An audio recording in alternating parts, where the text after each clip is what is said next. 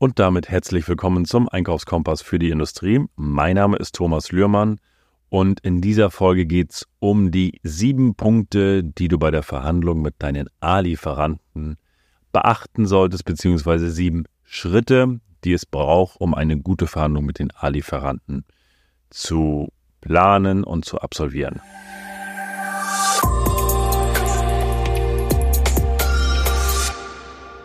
Als allererstes ist natürlich immer das Thema Vorbereitung das A und O, gerade mit den A-Lieferanten. Das heißt, du musst eine saubere Recherche haben über deinen Lieferanten. Also wie ist die bisherige Zusammenarbeit? Was sagt die Produktpalette? Wie sind die Preise? Also das wirklich ab, abzuprüfen in der Vorbereitungsphase. Aber natürlich auch, was hast du für einen Bedarf? Welches Budget hast du? Also wie viel wird benötigt? Welche Kosten kannst du tragen und halt auch in diesem Atemzug, also diese Festlegung des Verhandlungsziels, also welches Ziel hast du, also nicht nur den Preis, sondern auch Qualität, Lieferzeit, Service, was möchtest du, also was ist dein Best-Case-Szenario? Und wenn du dabei bist, ich mag es immer ganz gerne, diese drei Schritte zu nehmen, dass man heißt Worst Case, Normal Case, Best Case Szenario. Und halt auch dann halt reinzugehen und sagen, okay, welche Verhandlungsstrategie habe ich, also vom, vom Startpunkt, Ziel und möglichen Kompromissen, also wo kann ich hin? Und das, da hast du halt eine gute Basis, wenn du sagst, Worst Case, Normal Case, Best Case Szenario. So, das ist mal so für die Vorbereitungsphase als, als wichtiges. Und wenn du dann als zweiten Punkt ist das Thema das erste Gespräch. Natürlich, das sind, sind Basics, äh, dass du deinen Lieferanten natürlich professionell entgegenübertrittst, respektvoll, dass du ihn begrüßt und dann halt auch nochmal reinzugehen in deine Unternehmensvorstellung. Also stell das Unternehmen nochmal vor, welche Produkte du benötigst, wo ihr hin wollt, also in welche Richtung, in welche Richtung geht das, aber natürlich auch gleichzeitig, welche Erwartung hast du und welchen Bedarf hast du als als Kunde? Wo sagst du, das sind meine, meine ganz klaren Erwartungen? Und in der dritten Stufe kommst du dann, also kommen wir dann in die Verhandlungsphase. Und die Verhandlungsphase, ja, die beginnt immer mit dem idealen Preis.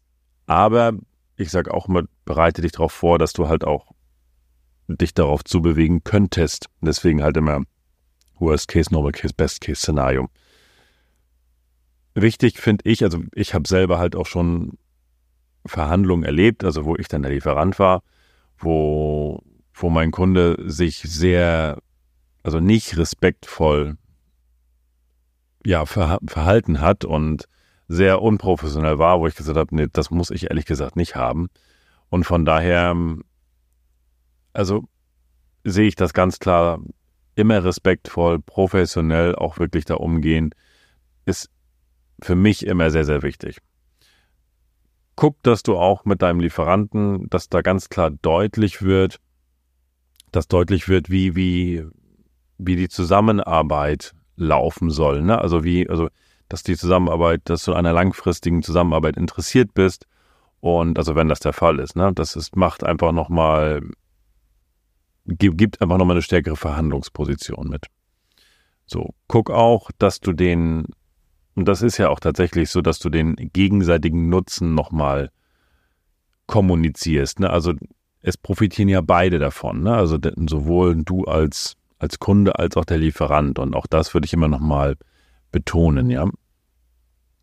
So, der Umgang mit Widerständen, das ist Punkt 4. Also guck natürlich, dass du ja, also erkenne, erkenne Anzeichen von Zögern oder Widerständen bei deinem Lieferanten ne, und versuche, versuche auch die Ursachen zu verstehen. Also was, also guck, wenn, wenn dein Lieferant anfängt zu zögern oder irgendwo in den Widerstand geht, hinterfrag das. Geh da rein, wenn du siehst, irgendwie ist hier was komisch gerade, dann, dann steig da direkt ein.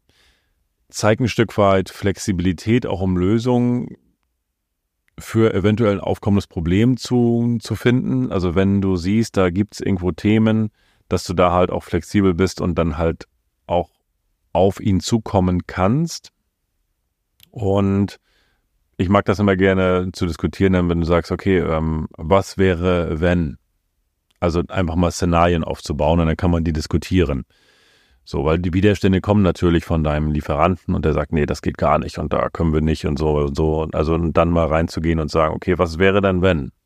Okay, ja, dann können wir das machen. Beziehungsweise, was müsste denn passieren, damit sie? Ja, und dann habe ich halt auch gleich nochmal wieder den Bogen, wenn er sagt, nee, also das, ähm, Herr Löhmann, das können wir auf gar keinen Fall leisten, das würde nicht funktionieren. Und äh, ich dann reingehe und sage, okay, ähm, was müssten Sie denn oder was müsste passieren, was müssten Sie sehen, damit Sie sagen, okay, ähm, unter diesen Parametern kann ich Ihre Anforderungen annehmen. So, und dann habe ich schon mal eine Diskussionsthematik. So. Fünfter Punkt ist Abschluss der Verhandlung. Und ja, hier gibt es letztendlich eine Zusammenfassung der erreichten Vereinbarung. Das ist halt immer wichtig, dass du sagst, okay, was, was haben wir jetzt vereinbart?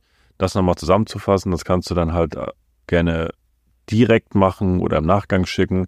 Einfach, also ich bin immer ein Freund von, wer schreibt, der bleibt. Um, ja, so gibt es im Nachhinein halt keine, keine Missverständnisse, ja. Und ich würde es halt auch unterzeichnen lassen, beziehungsweise bestätigen lassen, dass da keiner irgendwie sagt, nee, das haben wir nicht besprochen oder wie auch immer. Und da halt wirklich nachher alles mit, mit reinpacken, was ihr besprochen habt, ob das, ob das Lieferdaten sind, Zahlungsbedingungen und so weiter. Wenn du einen richtigen Vertrag nachher hast, am Ende des Tages, wenn du jetzt irgendwie Rahmenverträge ausarbeitest, dann ist das eh noch wieder ein anderer ähm, Step, weil da hast du nachher alles, alle Vereinbarungen sowieso drinne. Da wird schriftlich gegengezeichnet, aber wenn du so in der Verhandlung sitzt, würde ich das definitiv auch ähm, so mit ansetzen. So, Nachbereitung der Verhandlungen, das wäre dann Punkt 6. Und bei der Nachbereitung, ich finde es immer sehr, sehr wichtig, auch nochmal intern zu gucken. Also du bist in der Verhandlung ja meistens nicht alleine, du hast noch einen Partner dabei aus dem, aus dem Einkauf, aus der Technik, ähm, was auch immer. Und da zu gucken, was sind Verbesserungsmöglichkeiten, was sind Erfolge gewesen. Also, wo, also sich gegenseitig auch nochmal so ein bisschen zu briefen und zu sagen, okay, was, was war gut, was war nicht so gut, wo können wir nächstes Mal noch besser werden in der Verhandlungsführung, um da halt auch draus zu lernen. Finde ich immer wichtig, machen wir nach, nach, nach allen Gesprächen, ob das äh, Kundengespräche, Lieferantengespräche, Mitarbeitergespräche sind immer gegenseitig nochmal briefen, was war gut, was war nicht so gut, wo können wir besser werden. Ja, also ganz wichtig.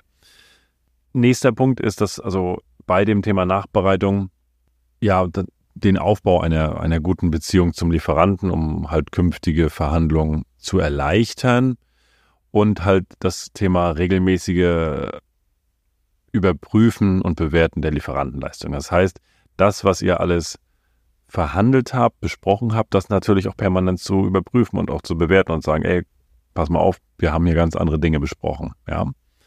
Und der siebte Punkt sind nochmal so ein paar Tipps und Tricks. Und die möchte ich dir einfach nochmal mit an die Hand geben. Und da, der erste Punkt ist immer das Thema verhandelt, ähm, ja, mit mehreren Lieferanten. Das ist, auch das ist jetzt nichts Neues, aber verhandeln mit mehreren Lieferanten, um die Optionen halt zu erweitern, um einfach noch eine stärkere Verhandlungsposition zu haben. Und in der Regel auch niemals nur mit einer Runde, mit einer Preisrunde. Das ist eine Verhandlung und dann, ja, wir nicken alle und dann war's das. Nicht bei A-Lieferanten. Also da definitiv nicht.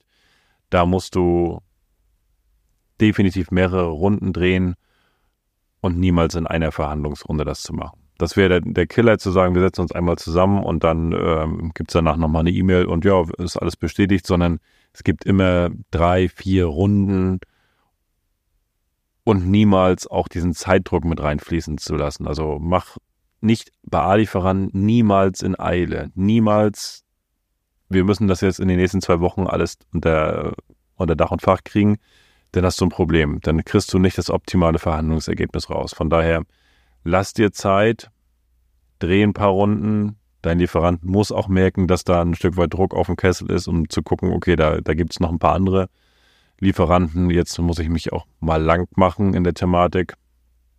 Und ja, also das ist vielleicht nochmal wichtig. Das ist, ihr kennt das aus der Politik. Da theoretisch könnten wir auch schon sagen, nach nach zwei, drei, nach zwei, drei Stunden ist alles erledigt und wir wissen eigentlich schon, wie der Ausgang ist.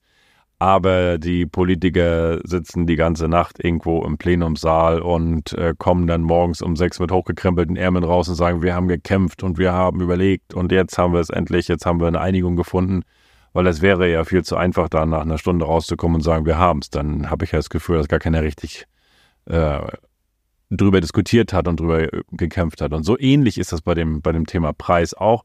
Wir wollen natürlich schon dort auch den den Druck ein bisschen erhöhen, aber gleichzeitig auch die, die Vergleichbarkeit schaffen.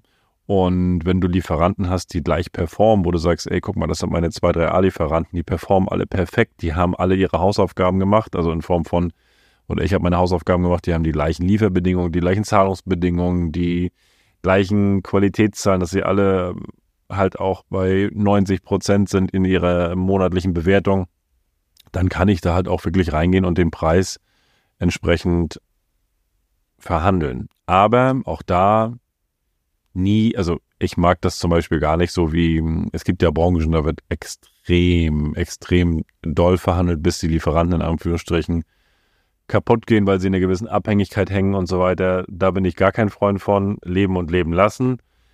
Ja, das ist, muss für beide Seiten irgendwo noch Spaß machen und ich möchte meinen Lieferanten, ja auch gerade A-Lieferanten, halt auch viele Jahre behalten. Von daher ähm, muss es da halt transparent sein, ich möchte einen guten Preis haben und ich möchte wirklich wissen, wann ist die Decke da. Ne? Also ich will die Decke spüren und wissen, okay, jetzt geht's nicht weiter. Ja. Das soweit mal, um mal so ein paar Impulse zu setzen für das Thema Verhandlung mit A-Lieferanten. Und vielleicht war das eine oder andere für dich dabei und du kannst es nutzen für deine Verhandlung. Bei uns stehen die Verhandlungen jetzt nachher im Herbst an. Ich glaube im September so ungefähr stehen die ersten ähm, Verhandlungen dort an mit unseren äh, A-Lieferanten, damit wir halt auch eine gute äh, Planung haben für 2024. Und daher vielleicht hier der eine oder andere Tipp für dich dabei gewesen, wo du sagst, ja, den nehme ich mit. Wir haben nämlich auch bald Verhandlungen. In diesem Sinne wünsche ich dir maximale Einsparung, viel Erfolg mit den Tipps und bis zum nächsten Mal.